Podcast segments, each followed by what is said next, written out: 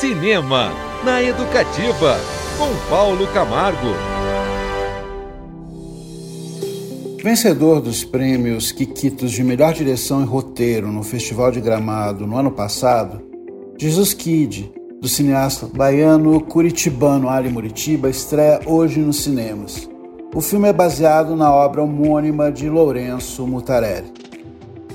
No longa, o ator e ex-titã Paulo Miklos interpreta Eugênio, escritor de livros de faroeste, cuja carreira está em risco, mal é mal.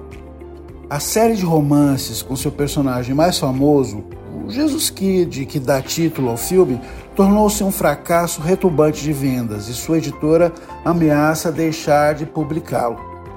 A boia salva-vidas surge na forma de um convite para escrever um roteiro para o cinema. Mas há uma condição meio estranha. Eugênio deve ficar confinado por três meses em um hotel de luxo para finalizar o roteiro. E o enredo qual é? Um escritor medíocre que sonha em se tornar um autor de sucesso no âmbito da literatura. No hotel onde realidade e devaneio se confundem, Eugênio cria o cowboy Jesus Kid, vivido por Sérgio Maroni.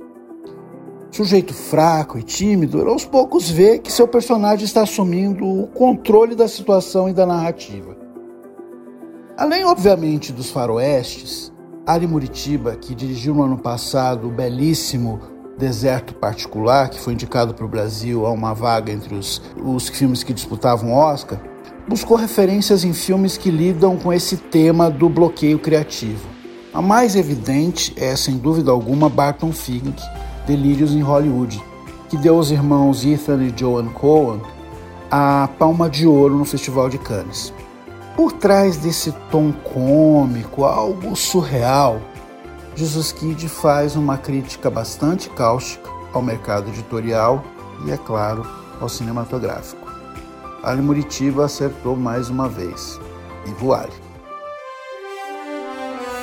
Cinema na Educativa, com Paulo Camargo.